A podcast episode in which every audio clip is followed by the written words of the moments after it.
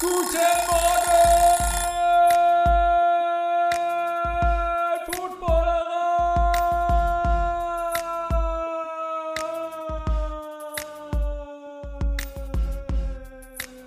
Guten Morgen, guten Morgen. Hier ist das Osterei frisch serviert aus der Footballerei. Ich habe mir gedacht, das Frühstücksei muss es auch ein bisschen in der Offseason geben, hier und da zu ausgewählten Terminen. Und es hat sich gegeben, dass Martin Pfanner Zeit für mich hatte heute. Und dann habe ich einfach gedacht, komm, wir sprechen doch einfach mal über die, die Offseason, was bis jetzt so los war, was vielleicht beim Draft passieren könnte, was sonst noch so in der Liga passieren könnte und einfach wie Martin äh, bis jetzt die Offseason erlebt hat. Es ist ein bisschen länger geworden, aber ich äh, denke auch sehr, sehr interessant äh, und vor allen Dingen wie immer mit einer äh, guten Portion Spaß dabei. Ich hoffe, ihr findet die Zeit, euch das jetzt, äh, ich wollte gerade sagen unterm Weihnachtsbaum, aber ähm, im Osternest sozusagen äh, reinzuziehen. Und äh, ja, wünsche euch frohe Ostern, äh, auch wenn man das jetzt eigentlich noch nicht sagen darf, habe ich gerade gelernt, sondern das erst am Sonntag. Aber, aber gut. Ähm, ich würde sagen, wir starten mal rein und viel Spaß. Große Leidenschaft und packende Momente. Genau das wollen wir genießen. Wir feiern Football. Heute ein König. König Pilsner. Wunderschönen guten Tag. Einen wunderschönen guten Tag. Martin, wie geht's dir? Jetzt deutlich besser. Langes her. Ähm, es, ist, es ist irgendwie so vertraut und dann ganz neu. So, so als ob wir eine Beziehungspause gemacht hätten ja. und sagen, ach komm, probieren wir doch mal. probieren wir es doch noch mal. Ja, sehr gut. Wie geht's dir? Ich freue mich auch. Ja, ich freue mich sehr, dass das geklappt hat. Wir haben es ja äh, das eine oder andere Mal versucht. versucht. Ja. Ähm, du bist aber auch sehr eingebunden gerade. Ähm, ja, gut, bei euch ist ja auch nicht wenig zu tun. Es passiert dann wahrscheinlich, wenn zwei äh, ja. Menschen, die, die viele Termine haben, versuchen, den kleinsten gemeinsamen Nenner zu finden, dass das klein wenig dauert. Aber umso schöner, dass es sich äh, tatsächlich kurz vor Ostern ausgegangen ist. Äh, verfrühte äh, Bescherung oder verfrühtes Ei im Nest. genau. Passt ja auch zum Frühstücksei. Äh, das, Definitiv. Das Osterei äh, ist diesmal, äh, das Frühstücksei ist diesmal ein Osterei, könnte man sagen.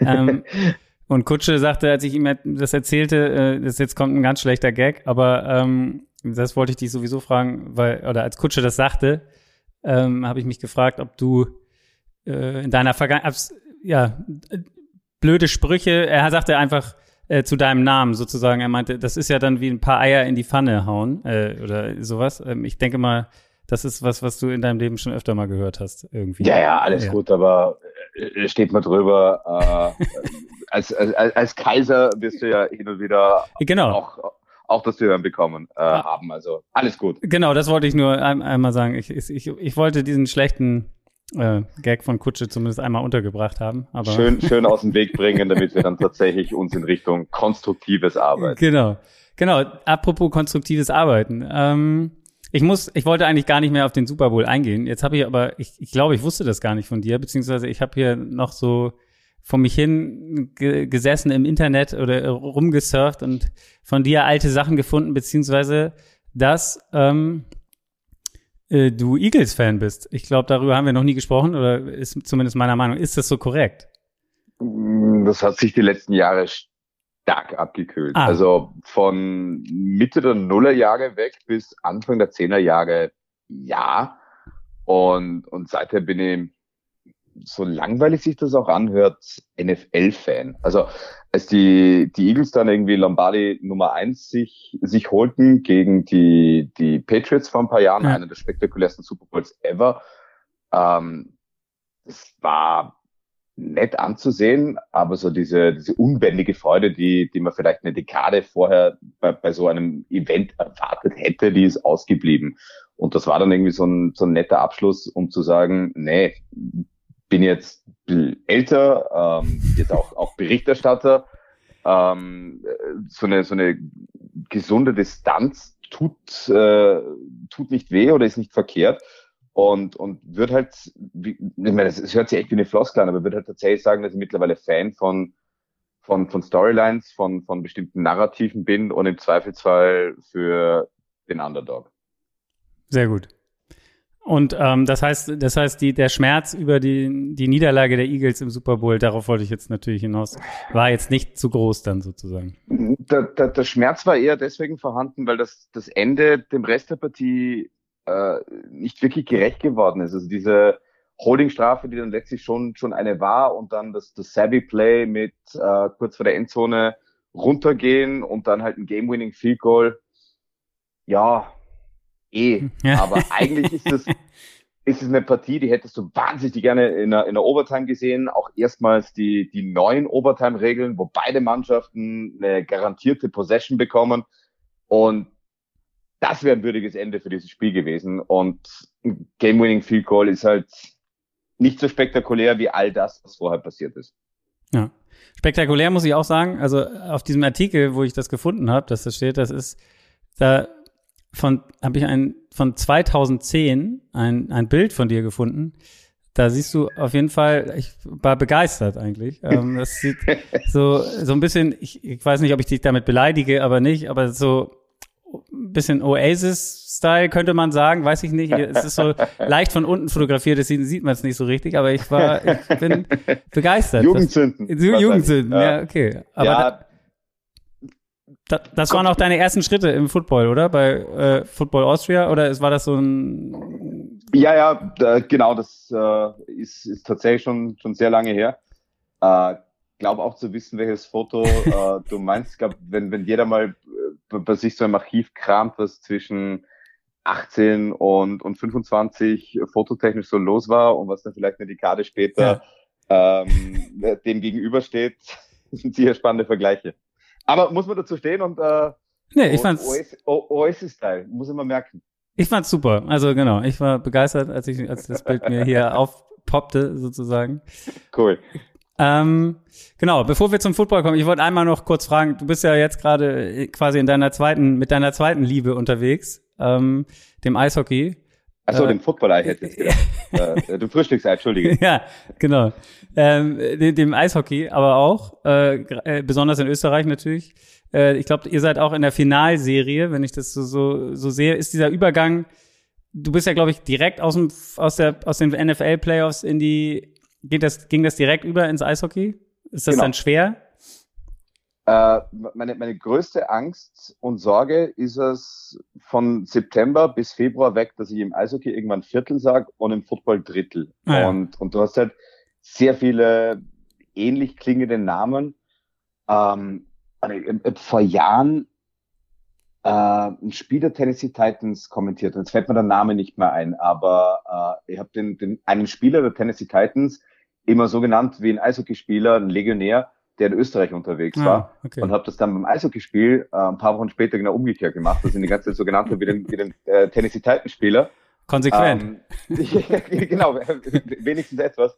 Ähm, das sind dann natürlich so die, die, die kleinen Gefahren, aber, aber eigentlich geht äh, diese Transition relativ rasch und, und das, das ist auch gut so, ähm, weil je, jeder Sport äh, für, für sich extrem mitreißend sein kann und bis auf die, die, die kleinen Nuancen, die, die hin und wieder äh, dann vielleicht vermischt werden oder dergleichen, ist es eigentlich für mich einfach nur toll, de facto durchgehend was machen zu dürfen, das immens Spaß bereitet. Und ge gerade jetzt die, die, die Eishockey Playoffs, äh, du kennst es natürlich, das ist ein völlig anderes Format.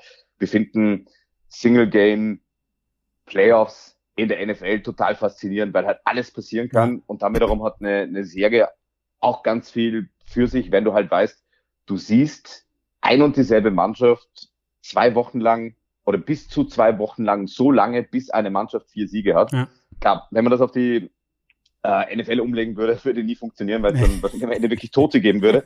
ähm, aber, aber es ist, es ist einfach extrem spannend und, und deswegen haben, haben Sportarten mit, äh, mit Serienformat in den Playoffs für mich auch eine ganz, ganz eigene Faszination und überhaupt beides ausüben zu dürfen und bis zum gewissen Grad auch den, den beruflichen Lebensunterhalt ähm, damit bestreiten zu dürfen, ist ein enormes Privileg, wo man sich dann gerade am Ende dann der langen Saison, das wird dann irgendwann im Mai sein, kurz zurücklehnt, sich denkt, ist das cool und sich dann schon wieder auf September freut, wenn die NFL und Eishockey losgehen. Das ist einer der coolsten Monate für mich im Jahr.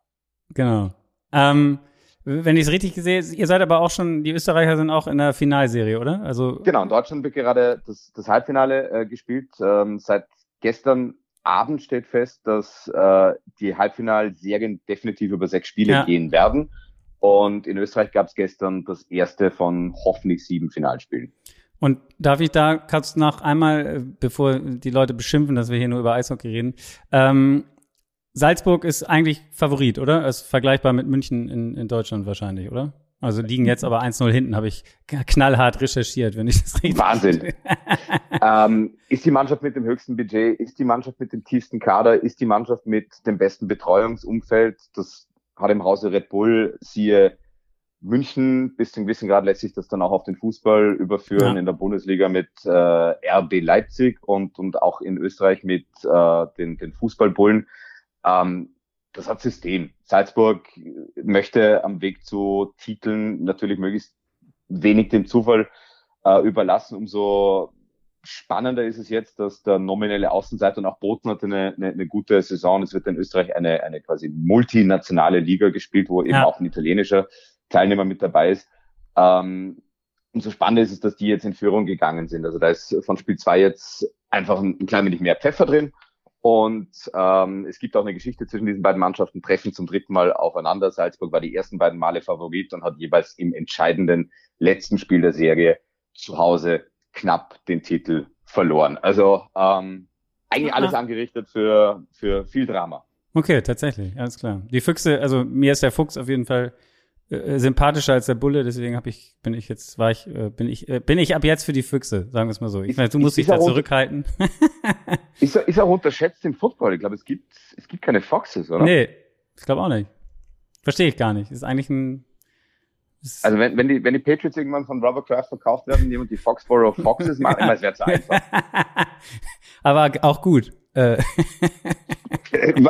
Wahrscheinlich zu simpel. ja, gut. Wahrscheinlich hast du recht. Gut, aber damit sind wir ja dann, sind wir ja dann jetzt doch in die NFL gerutscht. Zack, die Brücke zum Fußball geschlagen. Stark, stark. Ähm, wie, wie siehst du denn eigentlich, also wie, wie schaffst du es in der Zeit, wenn, ich glaube, du hast ja fast jeden zweiten Tag ein Spiel, äh, wenn ich mich nicht irre, oder, oder vielleicht sogar jeden Tag manchmal ähm, in den Playoffs. Äh, wie hältst du dich auf dem Laufenden oder hältst du dich überhaupt äh, äh, so auf dem Laufenden äh, über die NFL, wie du es gerne würdest, oder geht das nicht? Na, natürlich, das geht schon. Also das, das ist auch Zeit, die man sich gerne nimmt, weil dort dann wahrscheinlich die, die Grenzen des beruflichen und des privaten Interesses äh, miteinander äh, verschwimmen. Denken wir oft, lese das jetzt, weil es mir Spaß macht, mehr über ein Team zu lernen oder, oder lese das, weil das irgendwann nützlich sein könnte im September, Oktober, November, Dezember und so weiter. Ja. Und ähm, es gibt halt so ein paar fixe Staples in der Woche. Montag seit bei 20 Jahren immer Peter King. Bist du schon mal ganz gut informiert und dann mit dem The Athletic Abo und diversen ja. anderen News-Sites äh, dann immer so die, die auch gerne Long Reads, ähm, wo man das Gefühl hat, die, die, die bringen einen weiter. Und, und die, die Offseason an sich, äh, für mich jetzt auch, auch seit Jahren immer mehr das Faszinosum und bin mir sicher, das wird die auch so gehen und die, die Footballerei speist, speist sich natürlich auch äh, contentmäßig sehr viel aus, aus dem Fakt, dass die NFL es tatsächlich geschafft hat, mit einer fünfmonatigen Meisterschaft de facto elf Monate relevant zu sein. Es gibt dann nach den, den letzten Minicamps und vor dem Trainingcamp gibt es diesen einen Monat, wo ja. weniger passiert, außer irgendwelche Spieler stolpern in, in deren Urlaubsphasen halt in, in Skandale rein. Aber es hätte vor, vor gar nicht allzu langer Zeit nie für möglich gehalten, und, und jetzt ist es soweit und, und wir unterhalten uns im April, de facto zwei Monate nachdem der Super Bowl Champion gekürt worden ist und einen Monat vor dem Draft und mit der Free Agency auch schon wieder im Rückspiegel.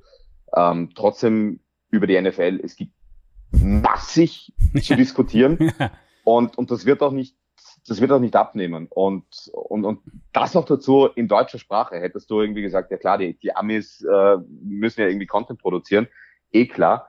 Aber was sich die letzten Jahre diesbezüglich hierzulande und die nehmen da die deutschsprachigen Länder zusammen getan hat, ist unfassbar. Auch da muss man sich immer wieder zurücknehmen und, und einfach mal diese, diese Entwicklung äh, vor dem geistigen Auge und dem, dem geistigen Ohr nochmal ein bisschen Revue passieren äh, lassen, weil vor zehn Jahren hätte es sowas wie, wie das hier definitiv nicht gegeben. Ja.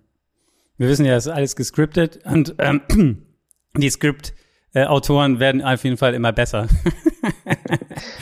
Scheint so. Scheint so, genau. Wenn du jetzt mal, ohne dass du jetzt gleich äh, alles erwähnst, ich denke mal, also ich habe dir gar nicht so genau gesagt, worüber wir reden, ich habe es dir so ein bisschen angedeutet. Gibt's eine, eine, wenn du dich auf eine beschränken würdest, was, was wäre die, die Storyline der Offseason für dich oder das, das Top-Thema? Es ist für mich die Fassungslosigkeit, dass es nach wie vor keine zumindest publik gewordenen Interessenten für Lamar Jackson gibt. Ähm, es, gibt immer wieder äh, die, die Owner und die GMs und dann auch die Fans, die sagen, ach, Premium Player, ähm, die kommen ganz selten auf den, den freien Markt und das Franchise Tag ist so ungerecht, äh, weil es den, den Ownern ähm, in die Hände spielt und weil, weil Spieler und ihre Gehälter dadurch kontrolliert werden können.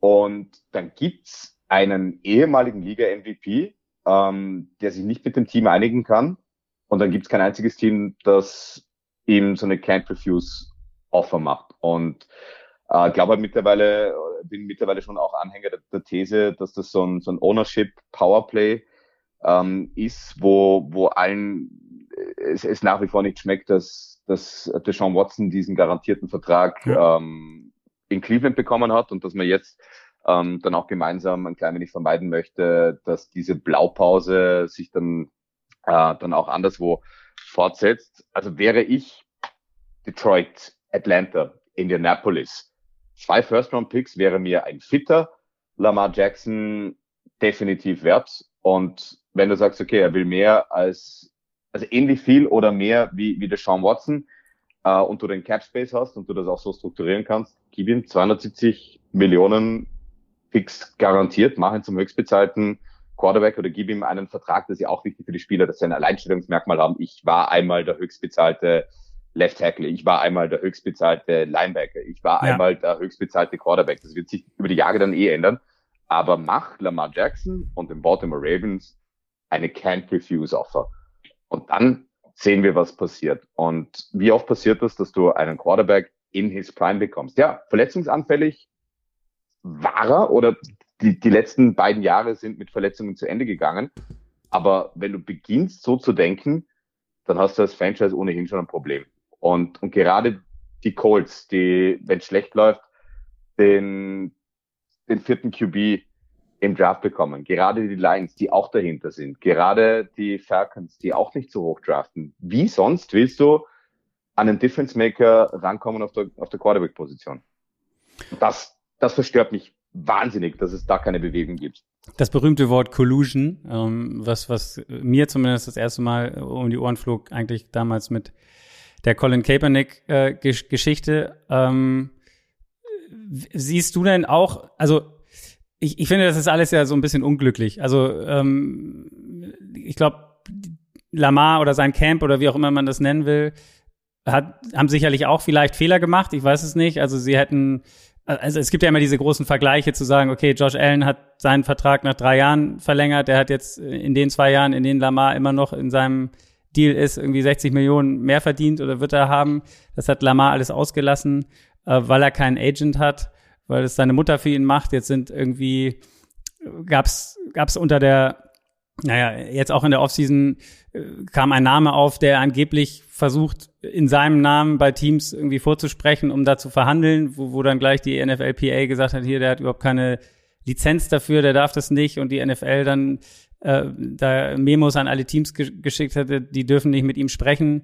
Ähm, die, die, dieses, dieses nach außen, ich weiß nicht, dieses nach außen tragen von Lamar so auf Instagram, der, der postet da ja relativ viel und dann auch hast du immer das Gefühl, er muss, er versucht sich da zu rechtfertigen für das, was, was äh, in der Öffentlichkeit oder was, was bestimmte Medien oder so ähm, ja, über ihn berichten oder über diese Situation berichten, dass er das und das unbedingt will oder nicht will oder wie auch, wie auch immer. Ich finde, ähm, dass das insgesamt einfach irgendwie so eine, so eine unglückliche Situation ist, ähm, die, die, die irgendwie, also wo siehst du da eine Lösung, in, in, in die das, äh, in die Richtung, in, in die das gehen könnte? Also ähm, für mich macht es im Moment, keine Ahnung, ich kann mir, macht er den Levier und Bell nachher und spielt halt ein Jahr nicht? Oder ähm, ja.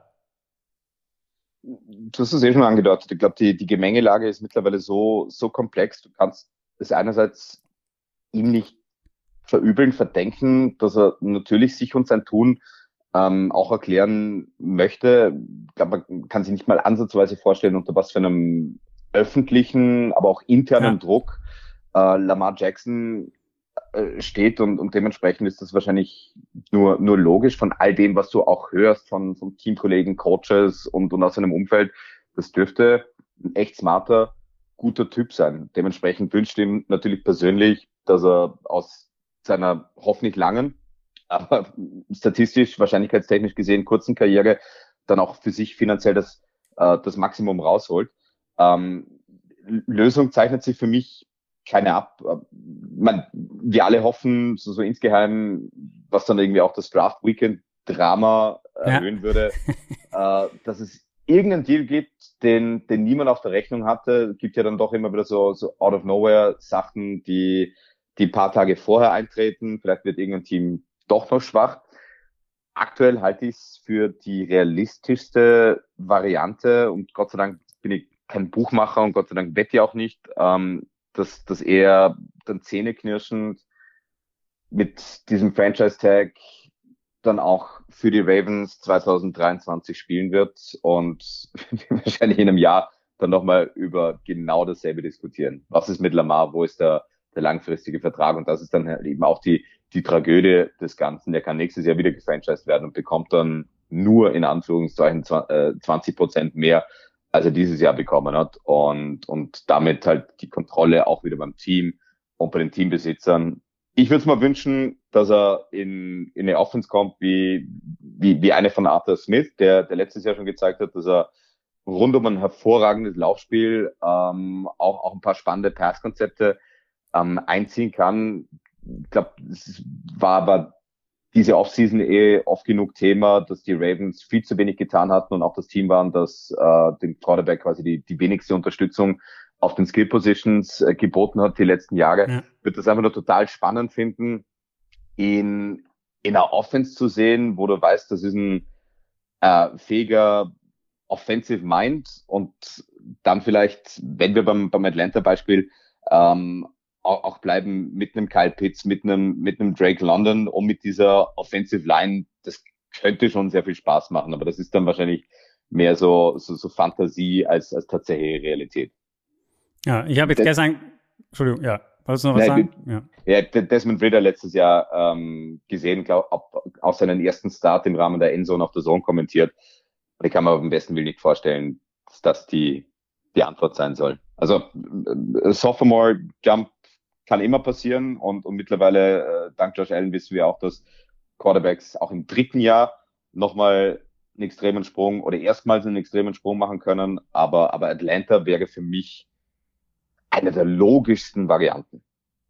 Auch jetzt gestern gab es, glaube ich, oder gestern oder vorgestern noch so eine Pressekonferenz, wo auch die Ravens dann gefragt wurden oder der GM, ähm, ob sie sich vorstellen können, dass sie auch einen Quarterback draften. Das haben sie zumindest nicht verneint und haben gesagt, wenn an ihrer Position äh, also etwas kryptisch sozusagen formuliert, äh, wenn an ihrer Position im Moment sind sie, glaube ich, an 22, ähm, noch ein Quarterback zu haben ist oder der für sie beste Spieler available, dann würden sie auch einen Quarterback nehmen.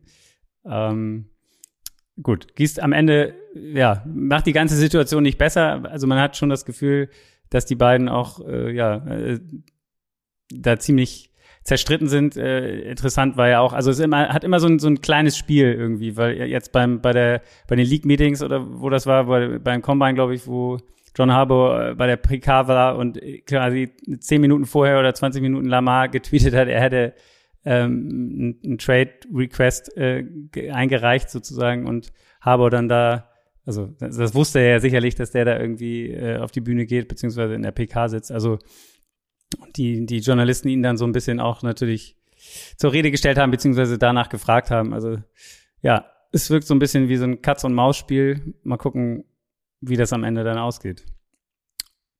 Ist auf jeden Fall eine sehr vertragte Situation und kann mich auch nicht erinnern an so an sowas in dem Maße schon mal vorher ähm, erlebt zu haben, so richtig. Eben. Vormaliger MVP, jemand, der, der ja. die besten Jahre hoffentlich noch, noch vor sich hat und in, in jeglicher Hinsicht einfach auch, auch Spektakel garantiert. Ja. Und, und bis zum gewissen Grad geht es ja auch darum, solche, solche Leute im Kader zu haben, weil das sind dann die Ticketseller, das sind die, die Athleten, die, die Hintern in die Sitzschalen bringen. Und um dann wieder zu, zu Atlanta zu kommen oder Detroit, das ja auch immer wieder ähm, genannt wird, das wären Teams, die könnten das schon ganz gut vertragen. Hm, ja, bestimmt. ähm, ja, auch weil, also diese Collusion oder Owner, also ich, ich man hat ja den, das Gefühl, also so schnell wie da auch die Leute aus den sich geäußert haben, sofort nachdem sie ihm den Franchise-Tag gegeben haben, die Teams, die alle gesagt haben, ja, wir machen kein Angebot, wir machen kein Angebot. Du hast das Gefühl, ähm, die werden da, also zumindest in meiner Meinung, die werden da irgendwie zusammenhalten. Deswegen, ich glaube irgendwie nicht, dass es noch da ein Team um die Ecke kommen wird. Weil am Ende auf der Seite beschützt, versuchen sie sich, glaube ich, alle gegenseitig äh, zu beschützen, so ein bisschen auch wie mit, mit Dan Snyder, dass man nicht versucht, da irgendwie so ein, so ein Voting hinzulegen, wo man ihn rauswählt, sondern man versucht ihn irgendwie äh, äh, so oder zu überzeugen, dass er doch das, die Franchise verkauft, die, die Commanders. Aber es ist lustig, dass du das sagst. Das war nämlich gerade so mein Gedankengang. Das ist so das Abschiedsgeschenk von Dan Snyder, ja. äh, der, dann, der dann vielleicht rausgebullet äh, wird oder zum Verkauf gezwungen wird. Hier Lamar Jackson sind 350 ja. Millionen garantiert. und du bist jetzt ein Washington Commander. Das war's für mich. Danke. Das wäre auch super auf jeden Fall, ja. Das, das, das wäre nochmal ein schöner Tritt in den Hintern für den Rest.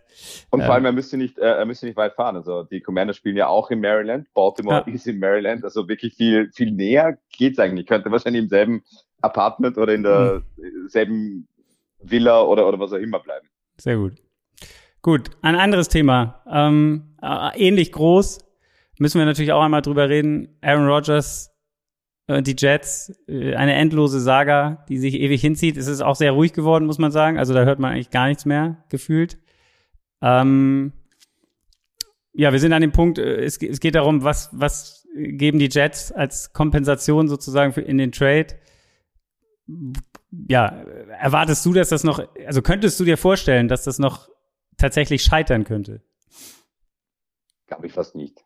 Ähm, ist dann wirklich nur noch Fine Print und es wird sicher einer dieser beiden Jets Second Round Picks sein. Für mich nicht ganz verständlich, dass man Elijah Moore ähm, auch abgegeben hat, aber klar, für, für diese Kompensation und dann eben Munition haben, um, um Rogers zu holen, da gibt's dann schon äh, schon auch Sinn, aber nach all dem, was, was jetzt gesprochen worden ist und was da schon auch, auch öffentlich in, in den Köpfen ähm, gelandet ist, wenn man so will, würde es mich sehr überraschen, wenn, wenn dann aber scheitern würde. Und ähm, ich glaube, das ist jetzt irgendwie so ein klein wenig Säbelrasseln, zuwarten und ähm, rund um den Draft wird das dann vollzogen sein. Und, und Green Bay richtet sich ja schon, schon alles danach aus, auf die, die Post-Rogers-Ära, weil man halt nur dieses eine Jahr noch Zeit hat, um zu entscheiden, ist Jordan Love der Mann für die Zukunft oder wird man dann im Jahr drauf in der Free Agency oder möglicherweise im Draft aktiv werden müssen. Ja. Ich stelle mir nur gerade das Szenario wäre auf jeden Fall äh, auch abstrus, wenn die Jets alles holen mit mit Hackett, mit ähm, äh, Lazard. Lazard und sonstigen alten Freunden von Aaron Rodgers, seine sogenannte Wishlist oder Wunschliste.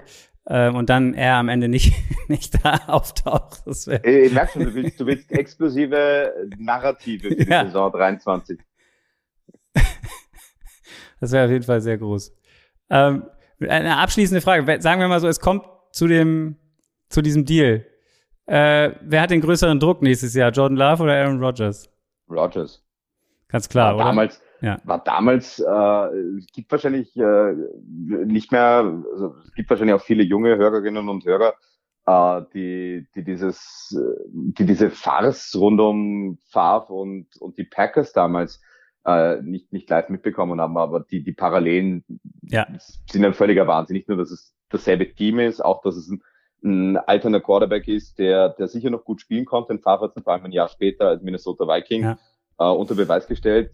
Aber zwei verdiente Hall of Famer, die im Spätherbst ihrer Karriere immer komischer geworden sind. Vor allem abseits des Feldes. Ja. Und, und Rogers, wo viele gesagt haben, ja, schauen wir mal, ob der, der spielen kann, hat er dann auch relativ rasch gezeigt, der hat in Green Bay wenig bis gar keinen Druck und Favre war dann halt einmal mehr der Heilsbringer auf der Quarterback-Position für die Jets hat dann natürlich nicht geklappt, aber wenn du in New York spielst, wenn du mutmaßlicher Franchise-Quarterback bist, dann musst du performen und stehst du von Tag eins weg unter Druck.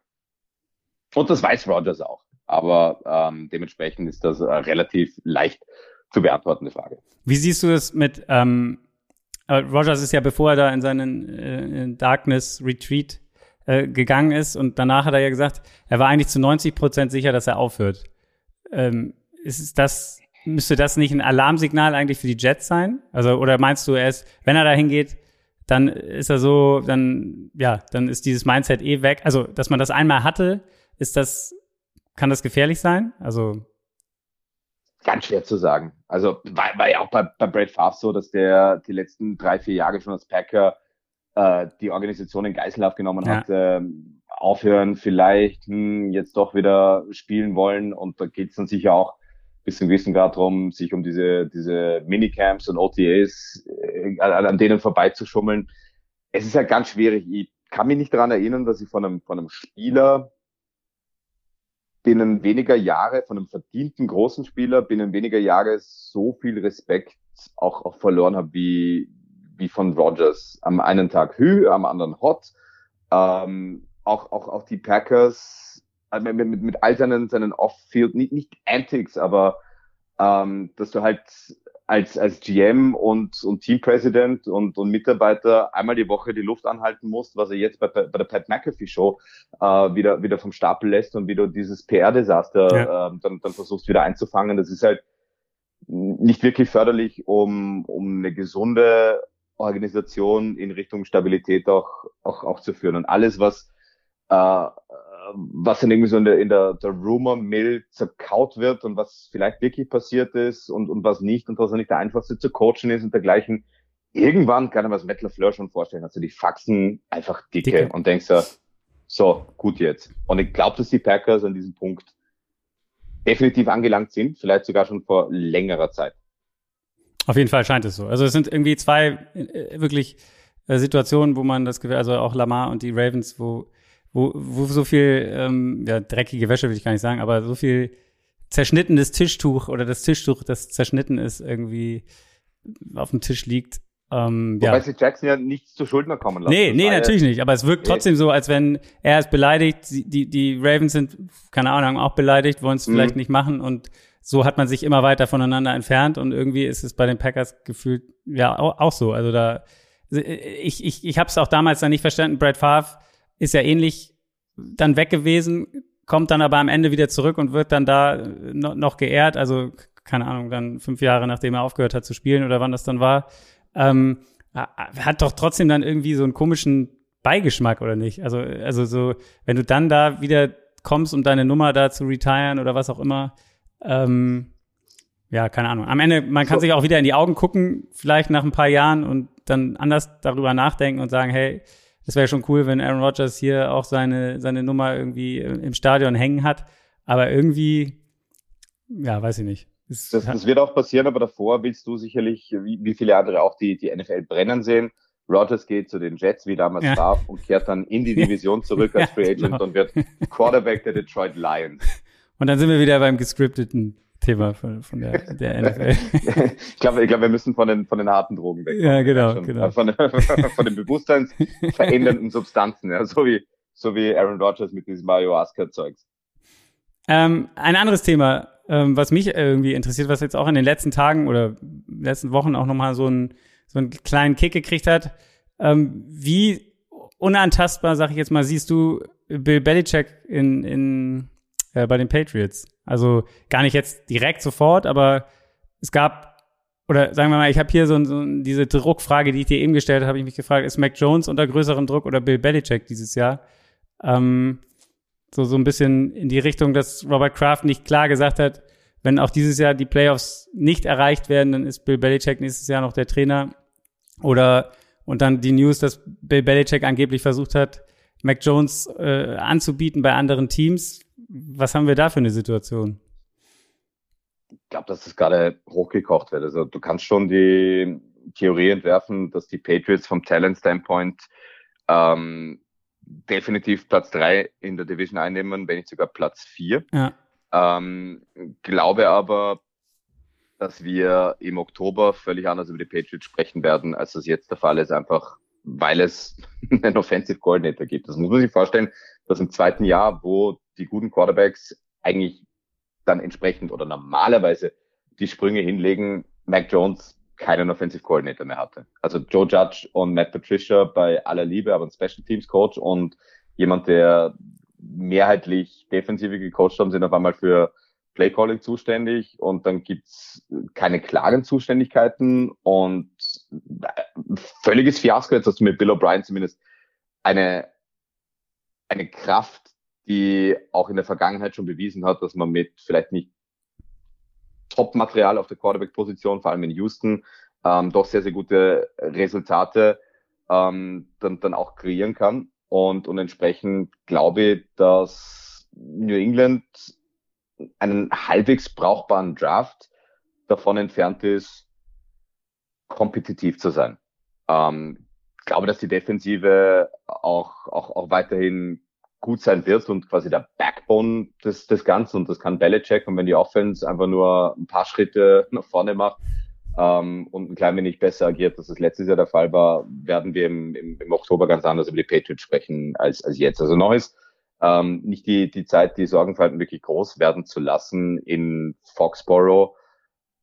Und dann, um auf deine Frage zurückzukommen, entscheidet dann letztlich die, die Bilanz und wie weit du vom Rest der AFC weg bist. Also solltest du abgeschlagen im vierten Platz nach einer 4-13 Saison oder nach einer 5-12 Saison ähm, dann auch nicht wirklich erkennen können, wo der Weg hingeht, dann glaube ich auch, dass Bill Belichick nicht mehr unantastbar sein wird oder dass er zumindest zur Debatte steht.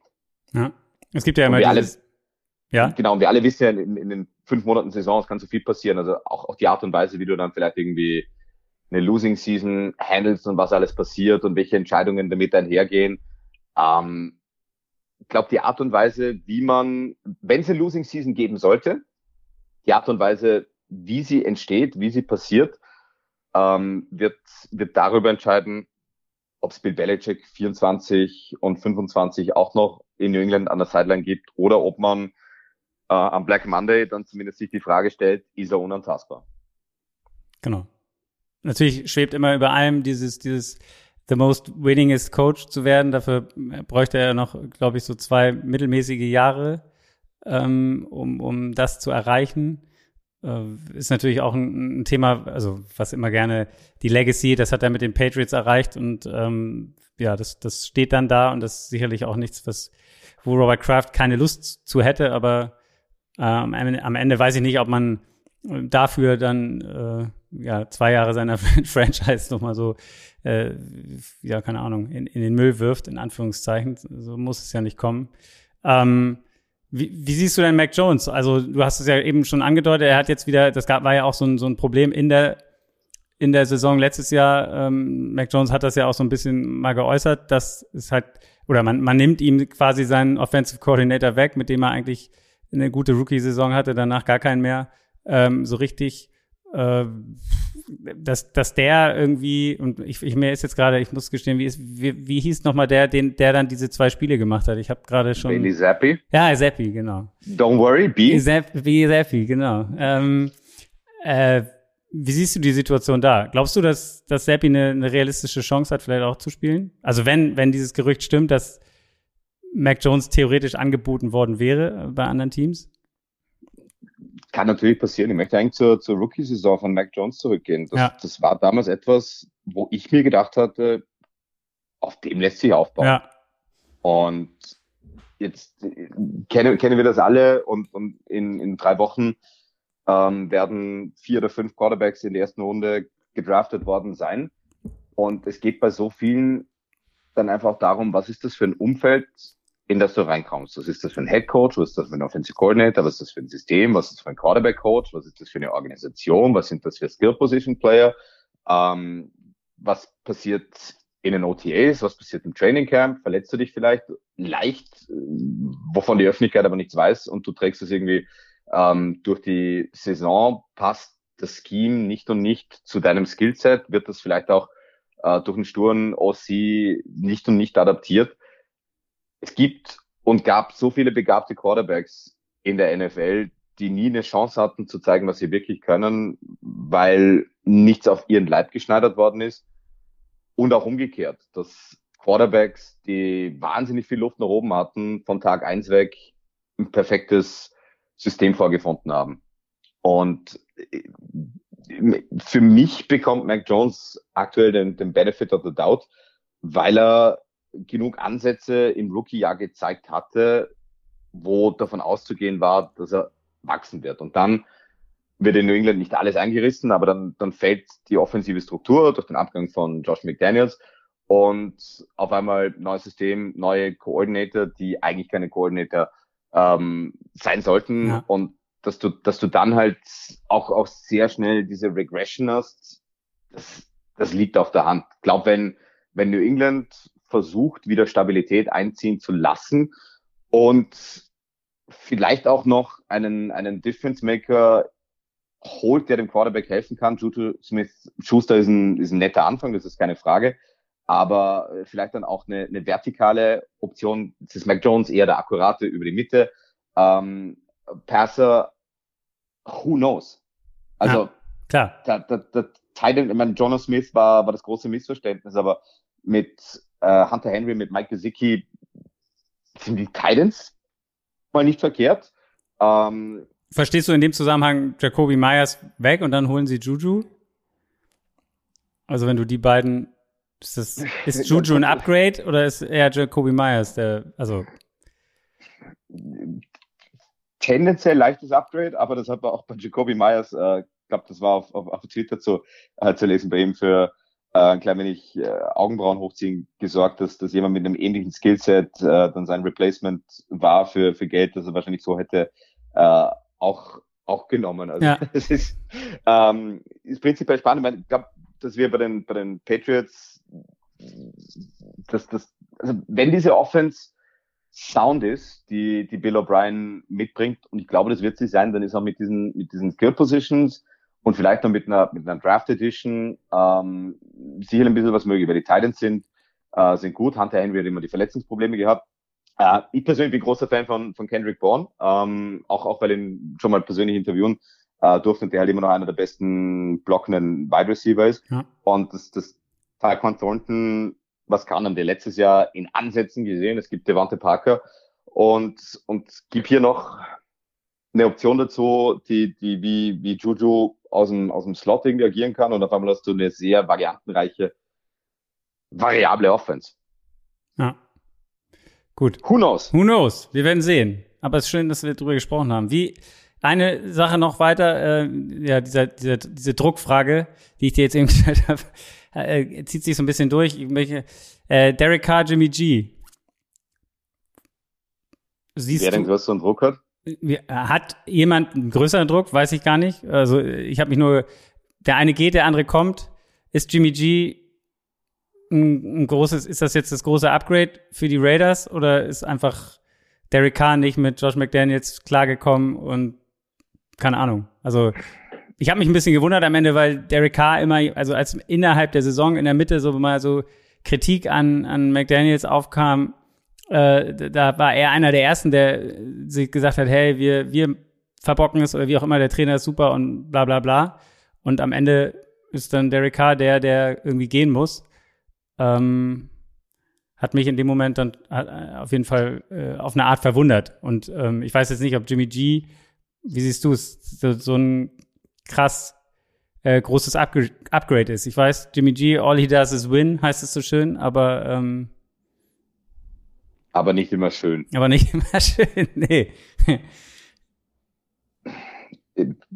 Ehrlicherweise glaube ich, dass keiner von beiden einen wirklichen Druck hat, ähm, was, was einfach in der Gesamtsituation liegt. Ich meine, beide Teams ähm, draften bisweilen zu Recht dort, wo sie eben sind. Also nicht die New Orleans Saints, weil deren Pick an die, an die Eagles gegangen ja. ist, aber sowohl die Raiders als auch die Saints ähm, waren Bottom 10 Teams in der vergangenen Saison. Und rein vom Talent-Level sind die bisher nicht sonderlich besser geworden. Die, die Saints noch dazu seit ewig und drei Viertel in der Salary Cap Hölle und schieben das immer noch weiter ähm, hinaus. Und die Quarterbacks hättest du wahrscheinlich, also hättest Derek Carr in, in Las Vegas lassen können und Jimmy G wäre nach New Orleans gegangen.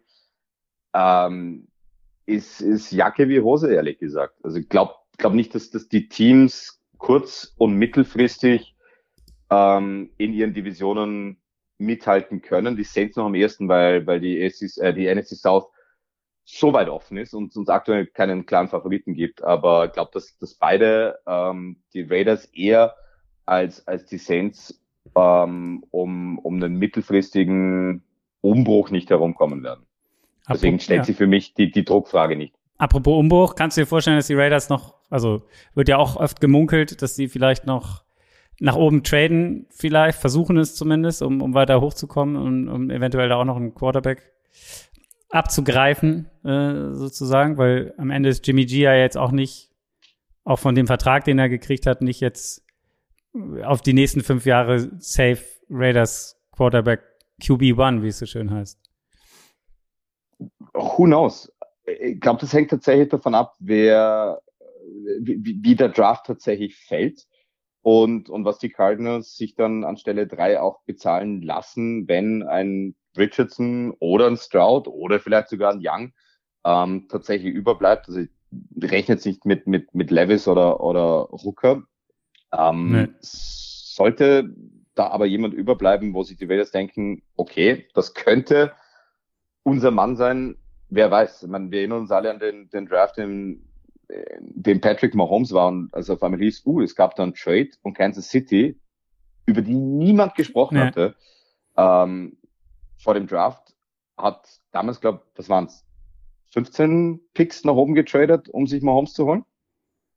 Und ich, ich, kann, mir, ich kann mir auch so ein, so ein Szenario vorstellen, dass ein Team von ganz weit unten kommt und, und sich denkt, lass uns, lass uns was versuchen. Das sind für mich auch die, die Commanders mit dabei. Quasi das Bienemy im, im ersten Jahr auch gleich mal ähm, einen Quarterback bekommt oder perspektivisch einen bekommt, mit dem er langfristig auch arbeiten kann. Auch die Minnesota Vikings, das will der Vikings-Fans jetzt nicht gegen mich aufbringen, sind, sind jetzt keine Mannschaft, die mich, die mich überraschen werde, weil mit Kirk Cousins, ich meine, das ist jetzt die Erfahrung der letzten Jahre, wirst du um die Playoffs mitspielen, aber nicht um, um den Super Bowl. Und die, die Seattle Seahawks an der, an der 20, wenn die jemand anlacht, die kommen nach dem ersten Jahr relativ okay aus dem Geno Smith Deal. Vor allem, die sind ja noch an der 5, auch noch. Genau. Ähm, aber je, je nachdem, wie, wie, wie die auch agieren, wenn die sagen, nee, Best Value, Jalen Carter ist unser zweitbester Defender oder Will Anderson fällt aus welchen Gründen auch immer, ähm, Impact Defender und dann vielleicht Quarterback Projekt, der ein Jahr hinter Geno Smith, der ja auch einer der Good Guys in der, in der Liga ist, lernen und, und dann den, den neuen Quarterback übernehmen lassen. Das war ja bei Mahomes nicht anders und das, das hat er auch immer wieder gesagt, ähm, dass er ultimativ dankbar sein muss, dass Alex Smith kein Brad Favre war und ja. ihn tatsächlich hat lernen lassen und an der Hand genommen hat. Und das sind dann schon Storylines, die, die vielleicht jetzt noch nicht so viele auf der, auf der Rechnung haben. Aber dass, dass ein Team auch aus den 20ern weit nach oben tradet, um sich dann einen Quarterback zu holen, würde ich definitiv nicht ausschließen. Ja, es ist ja auch jetzt, zum Draft kommen wir gleich noch kurz, aber ähm, macht natürlich Sinn. Also, oder es ist so viel verwoben mit, mit Entscheidungen, die jetzt vielleicht noch davor fallen, die dann währenddessen fallen und die dann danach noch auch noch einiges verändern können, wenn der Draft dann durch ist. Ähm, wie siehst du die Situation? Wir haben jetzt gesagt, Derek Carr, Jimmy G ähnlich, keine Ahnung, 50-50 vielleicht, ähm, äh, ist jetzt keine Hochdruck-Situation. Wie siehst du es bei, ähm, äh, eigentlich ist die Frage klar, ich stelle sie trotzdem, aber Sean Payton und Russell Wilson? Hat, hat Sean Payton schon was zu verlieren dieses Jahr? Wahrscheinlich nicht, weil er hat die beste nee. Ausrede. Wenn es nicht läuft, kann er genau. sagen, hier, es das war Russell Wilson. Geschichte. Aber ich glaube, dass, dass, dass er ihm gut tun wird. Und, und alle Moves, die die Broncos getätigt haben, deuten darauf hin, dass das Laufspiel ähm, ein größerer Faktor sein wird als im vergangenen Jahr, dass, dass Russell Wilson vielleicht dann doch nicht mehr kochen soll, kochen darf. Und wir alle dürfen nicht vergessen, was Javante Williams für ein spektakulärer Running Back ist, ja. mit entsprechendem Blocking und, und vielleicht einem, einem also begabten Playcaller müssen wir bei äh, Sean Payton nicht reden und vielleicht e-, etwas ausgeglichenerem Playcalling plus diese, diese Defensive, die, die vermutlich immer noch gut sein wird, glaube ich, wird es für die Broncos nicht nach unten gehen. Dass es Worst-Case-Szenario stagnieren auf, auf dem Vorjahresniveau ist. Aber kann man schon vorstellen, dass es äh, nach oben geht. Vor allem, wenn die Chargers wieder chargen. Was, was nicht auszuschließen ist. Aber, aber spannende Division. Ja, auf jeden Fall. Und die Chargers, ich bin, bin auch da gespannt. Also mit dem neuen Offensive Coordinator, ähm, der von den Cowboys äh, gekommen ist, würde, mich auch nochmal interessieren. Wie hast du, es gab da in der Offseason diese, oder als, als es dann klar ist, dass er, dass er geht und, und McCarthy dann sagt, ähm, ja, er wollte mehr passen, ich will mehr laufen. Was sagt das am Ende über Doug Prescott aus? Also, ähm, die leisten sich gefühlt den, einen der Top, Top five teuersten Quarterbacks. Ähm, und dann so eine Aussage?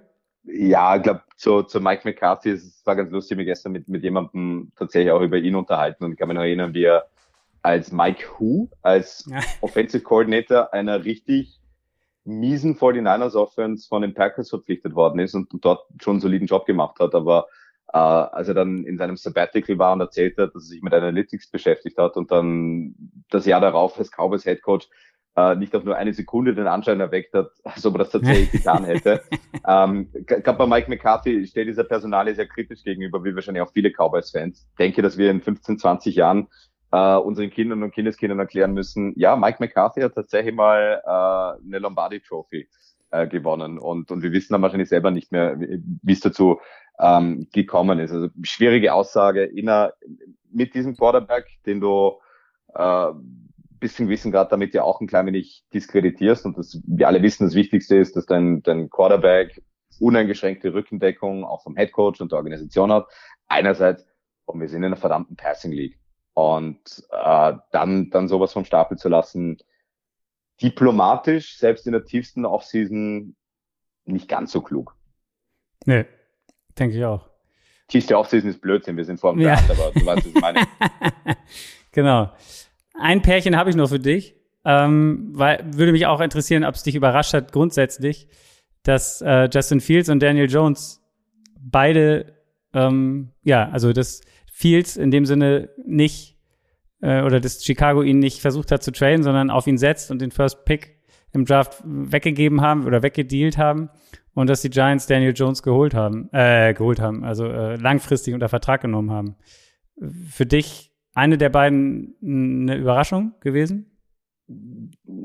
Jein. Ähm, bei, bei Fields finde ich es gut, dass er ähm, die Chance bekommt, ja. sich auch als Passer zu beweisen und jetzt auch tatsächlich eine Infrastruktur gestellt bekommt, in der er aufgehen kann. Ähm, wird das dritte Jahr sein.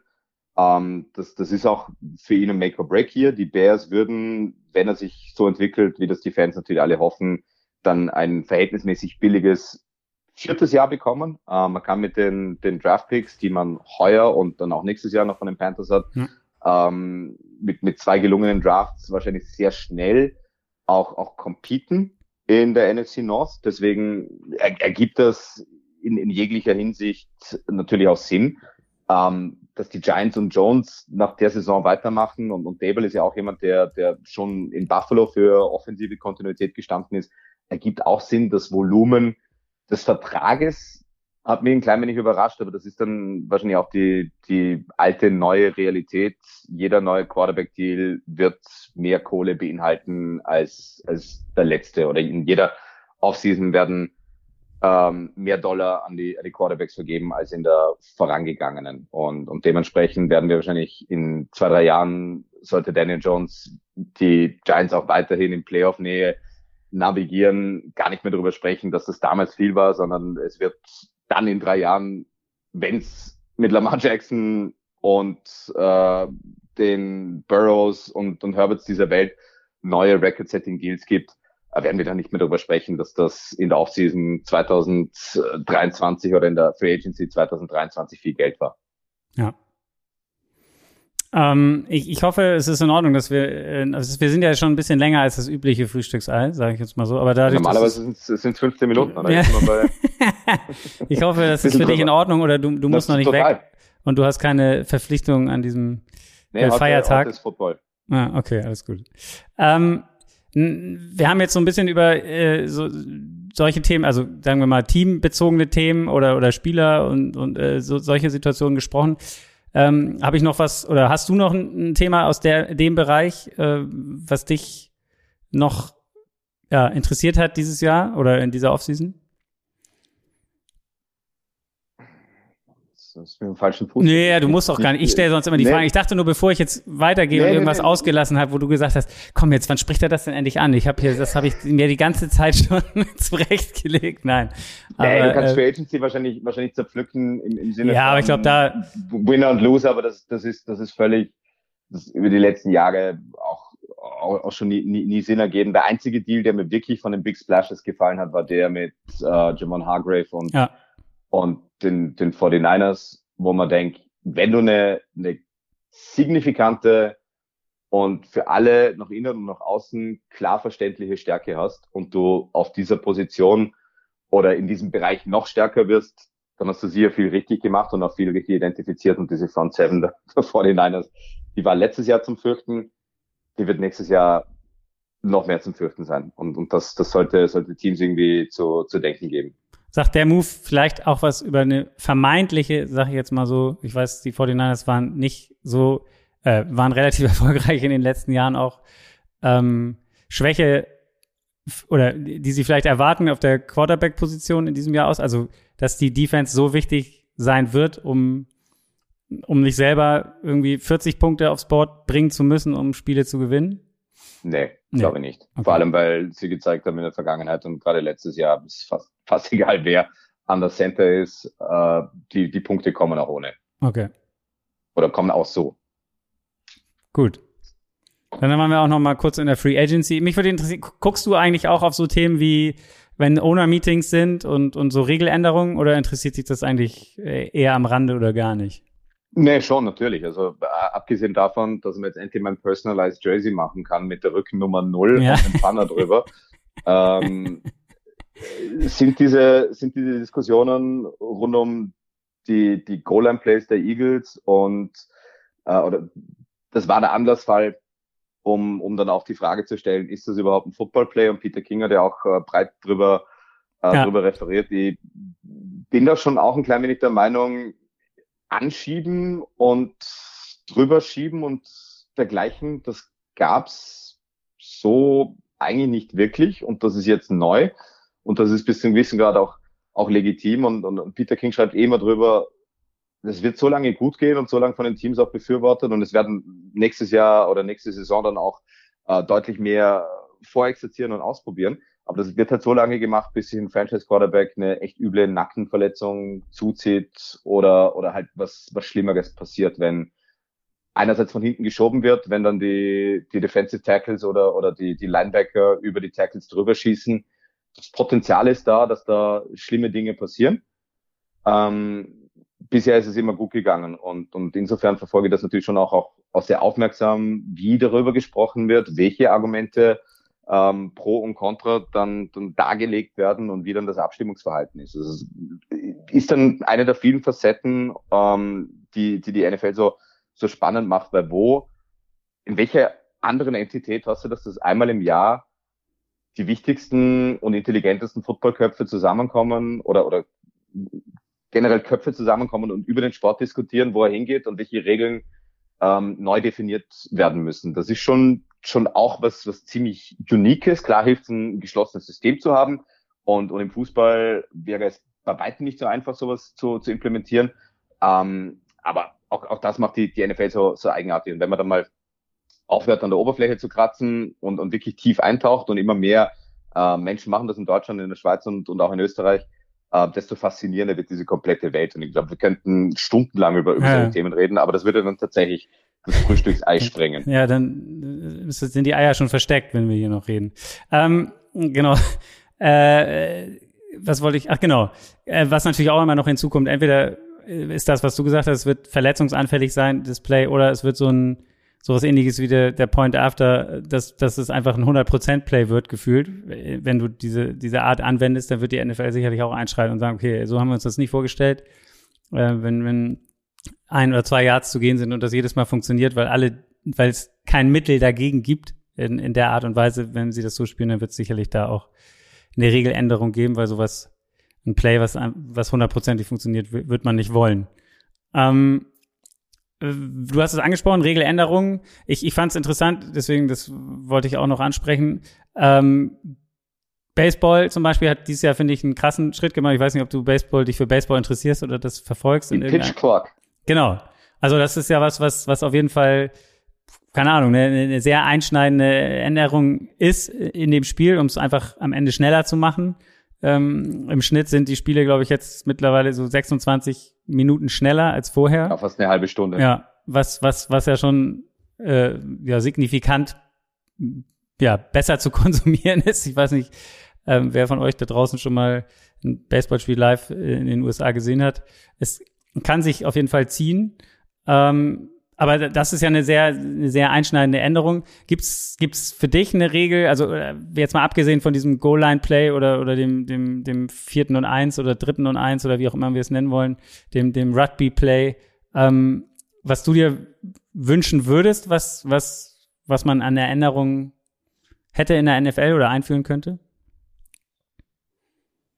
Es ist mehr eine Befürchtung als, als jetzt ein Wunsch. Die Befürchtung ist, dass die, dass die Kicking Plays, die, die schon irgendwie auch dazugehören, ja. beziehungsweise die Special Teams immer mehr an Bedeutung verlieren. Es wird, wird darüber diskutiert, äh, den Touchback beim, beim Punt auch, auch zu verändern, dass es zu weniger Returns kommt und verstehe schon, die, die Verletzungsgefahr ist bei diesen Plays ähm, dann einfach hoch. Ähm, glaube, dass wir nicht mehr, nicht mehr so weit davon entfernt sind, irgendwann Football völlig ohne Spezialisten ähm, zu sehen. Und das, das würde mir dann, dann doch ein klein wenig wehtun, weil Game-Winning Drives und Last-Second Field Goals gerade eben bei, bei Super Bowl 57 noch kritisiert, aber äh, irgendwie so auch, auch mentale Toughness und, und dergleichen und, und Kicking-Exzellenz, das ist schon ein spannendes Element und durfte mich, also das, das Deutschlandspiel für der Sohn kommentieren durfte, auch sehr, sehr lange mit, mit Dominik Eberle drüber unterhalten, der, der aktuell in, in Seattle in der XFL einen richtig guten Job macht. Und, und das, das ist so, Special Teams werden auf so hohem Niveau trainiert, betreut, gedacht, dass es ewig schade wäre, wenn, wenn diese Komponente weiter an Bedeutung verlieren würde. Auf jeden Fall. Sehe ich genauso wie du. Ähm, mehr Liebe für Kicker und Panther. Definitiv. Und Long Snapper. und Long Snapper auch noch. Genau. Das muss, ja. Also das wäre auf jeden Fall auch wild, weil dann ist irgendwann ja, hat ja auch gar nichts mehr mit Fuß und Ball zu tun. Genau. ähm, ja, bin ich auch gespannt. Ich glaube, es geht im Mai. Wir sind ja jetzt nochmal so ohne Meetings und was dann da noch, ob dann da noch was äh, ja, entschieden geändert wird. Wie gesagt, das Rugby Play stand nicht auf der Agenda. Das wird wohl Stand jetzt nächstes Jahr auf jeden Fall erlaubt sein.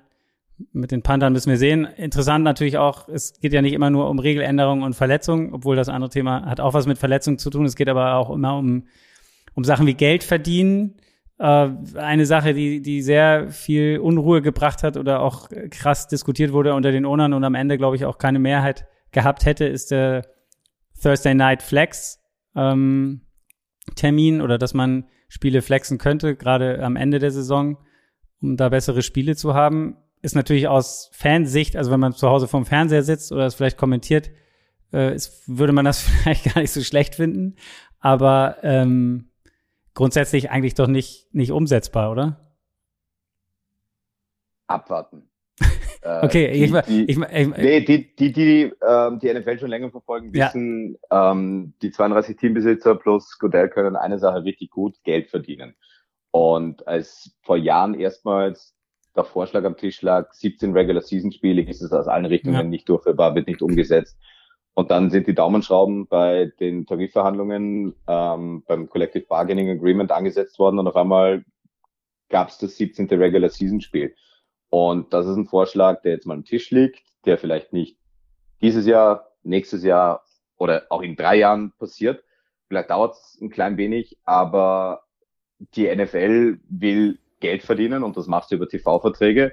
Und letztlich sind die 20 bis 30 Millionen Fernsehzuseherinnen und Zuseher wichtiger als die 70.000 Menschen, die sie im Stadion verlieren. So hart sich das auch anhört, aber wenn es eine Liga gibt, in der Geld unangefochten regiert, dann ist es die NFL. Und wenn sie solche Gelegenheiten bieten, um noch mehr Kohle zu scheffeln und äh, Amazon noch mehr, noch mehr äh, Kohle aus dem Kreuz zu, äh, zu leiern, dann wird das umgesetzt.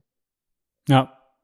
Es ist immer so, auch so ein bisschen so, wie du hast es angesprochen, es ist so ein Klassiker. Irgendjemand, man hat so, schreit das mal so raus und dann regen sich erstmal alle auf oder es wird, wird einfach mal so platziert und man guckt, wie sind denn die Reaktionen darauf oder, oder so. Also, und, und dann ein Jahr später, zwei Jahre später oder so wird's dann irgendwie, ja, hat man irgendwie die Weichen gestellt hinter den Kulissen dafür. Ein ähnliches Thema fand ich auch interessant, äh, das zum Abschluss vielleicht. Ähm, die Expansion ist ja auch immer ein Thema und wurde jetzt auch während der ONA-Meetings, glaube ich, wieder von, ich weiß nicht, Godell war es nicht selber, aber irgendjemand, Troy Vincent oder, oder so, die, die, die, die ein bisschen unter ihm in den Positionen. internationalen äh, Division war das. Genau. Das ist, dass sie sich das gut vorstellen können, eine internationale Division an den Start zu bringen. Ob das jetzt vier Expansion-Teams dann sind oder ob vielleicht äh, irgendwelche Teams aus der NFL umsiedeln, kann man sich so nicht vorstellen, aber in der NFL kann man sich einem alles vorstellen. Ähm, kannst, also kannst du dir das wirklich vorstellen, dass sowas kommt? Ähm, eigentlich, du hast es gerade eben schon beantwortet bei der Frage vorher, weil es gibt nichts, worüber was, nicht kommen könnte. Aber ich finde, da kommt noch mal so ein anderer. Natürlich hast du das in der, in der Regular Season könnte ich mir jetzt sagen, okay, man kann vielleicht die die Schedules so planen, dass das dann nicht, du, du ja nicht hin und her fliegst, um ein Spiel zu spielen oder ein Spiel nur wieder zurück. Aber wie wird es dann in den Playoffs? Äh, sehr gute Frage. Ich kann es mir vorstellen, vielleicht in nicht ganz so naher Zukunft. Mein, mein grundlegendes Problem mit dem Ganzen ist, dass das System mit den zwei Conferences, mit den 16 Teams pro Conference, mit den vier Divisionen, A4 Teams, eigentlich passt. Die ja. Zahl 32 ist perfekt. Wenn du jetzt vier neue. Hat man bei der Fußball-WM auch lange gedacht, jetzt sind es 48. Also jetzt. jetzt. ja, gut, don't, don't get me started. ähm, nee, es ist eine coole Zahl. Vier dazu packen würde dann wie, wie früher wahrscheinlich wieder bedeuten, drei Divisions pro, pro Conference. Äh, wäre, wäre auf jeden Fall da schon mal schwierig. Und dann der logistische Part und das zwischen zwei oder vielleicht auch mehreren Kontinenten aufrechterhalten, wird sicher drüber, drüber gebrütet, aber was die NFL die, die nächsten Jahre sicher weiter maximieren wird, ist einfach internationale Spiele und wer hätte vor eineinhalb Jahren gedacht, dass wir im April 2023 hier sitzen und Deutschland zwei NFL-Spiele in der Regular Season schon, schon bekommen wird. Auch, auch das wäre Utopie gewesen. Heißt, es geht dann schon mal sehr schnell in bestimmte Richtungen aber wirklich vier Organisationen außerhalb nicht des nordamerikanischen Kontinents, aber außerhalb der, der USA tatsächlich ähm, zu platzieren mit, mit all dem, was damit einhergeht, kann ich mir in, in dieser Dekade ehrlicherweise nicht vorstellen. Und dann wiederum, ich bin schon so oft eines Besseren belehrt worden. Eh, wie es ist. Weil, klar, aber ich finde auch, also da gibt's ja auch die, also die, wie kriegt man überhaupt Spieler dahin? Also wer hat denn, wer hat Bock, weil am Ende hast du ja, klar wird es immer mehr, es kommen immer mehr Spieler aus Europa in die NFL und so, aber der, der Kernmarkt oder der, das ist ja, ist ja die USA oder, oder Nordamerika oder wie auch immer. Wer am Ende über Geld, klar, aber ähm, weiß ich nicht, ob jemand dann Bock hat, in Frankfurt zu leben oder, oder wie auch immer, wenn, wenn er eigentlich aus den USA kommt, weiß ich nicht, oder seine Familie oder, oder wie auch immer. Also bin ich gespannt, wie das, wie, wie sich das entwickelt, aber wie wir alle wissen, in der Liga ist alles möglich. Definitiv. Eine Sache noch, eine Frage. Was ist deine, ähm, hast du eine, oder was wäre deine, oder eine, eine coole, oder, eine, ja, oder wie soll ich sagen, eine, eine Storyline, die in der Saison passiert? Hast du darüber schon mal nachgedacht? Was, was, ähm, so ein kleiner Vorausblick nur eine, also keine Ahnung, die würde, würde dir wahnsinnig gerne auch nach dem Draft beantworten. Okay. Ich glaube, wenn, wenn, wenn man dann noch äh, sehr gerne. ein klein wenig mehr Ahnung hat, wo, wo das hingeht und was passiert ist, weil ich glaube, die, die ganzen Quarterback-Dominos, was Lamar Jackson anbelangt, auch Rogers und dann auch die, die Rookie-QBs, die angehenden Rookie-QBs, die sind noch nicht alle gefallen. Und, und ich glaube, davon ausgehend kann man dann ein klein wenig besser ähm, spekulieren. Darf ich an dieser Stelle äh, kurz schamlose Eigenwerbung betreiben? Sicher. Cool. Äh, der Sohn wird den Draft übertragen. Ah. Zum allerersten Mal in der Geschichte. Ähm, natürlich äh, werden ähm, die, die neugierigen Augen, und das ist auch äh, völlig legitim, auf die erste Übertragung von RTL und, und deren neuen Team ähm, gerichtet werden. Da darf die Footballerei ja auch einen äh, nicht unwesentlichen Beitrag äh, dazu leisten. Deswegen sehr schön, dass äh, das für Alexander ähm, so, so geklappt hat und bin auch sehr, sehr gespannt und werde ehrlicherweise mal das auch versuchen aufzunehmen und dann ähm, später anzusehen. Ähm, aber ähm, genau, wer, wer vielleicht dann irgendwie eine, eine Konferenz machen möchte, das hört sich absurd an, eine Draft-Konferenz. Ähm, oder, oder vielleicht auch äh, einen anderen Feed dann vielleicht nachsehen möchte und dergleichen. Darf mit äh, Arik Bredendieck gemeinsam ähm, mir, mir die, die erste Draftnacht um äh, die Ohren hauen und werde versuchen, gemeinsam mit ihm auch so ein klein wenig einen anderen äh, Ansatz vielleicht äh, zu, zu bringen. Gerade im Punkto Draft bin ich, wie so viele andere, auch einfach nur fasziniert, dass wir uns dieses Spektakel antun, ja. wo es in der Essenz darum geht, dass ein alter weißer Mann Namen von einem Blatt Papier abliest.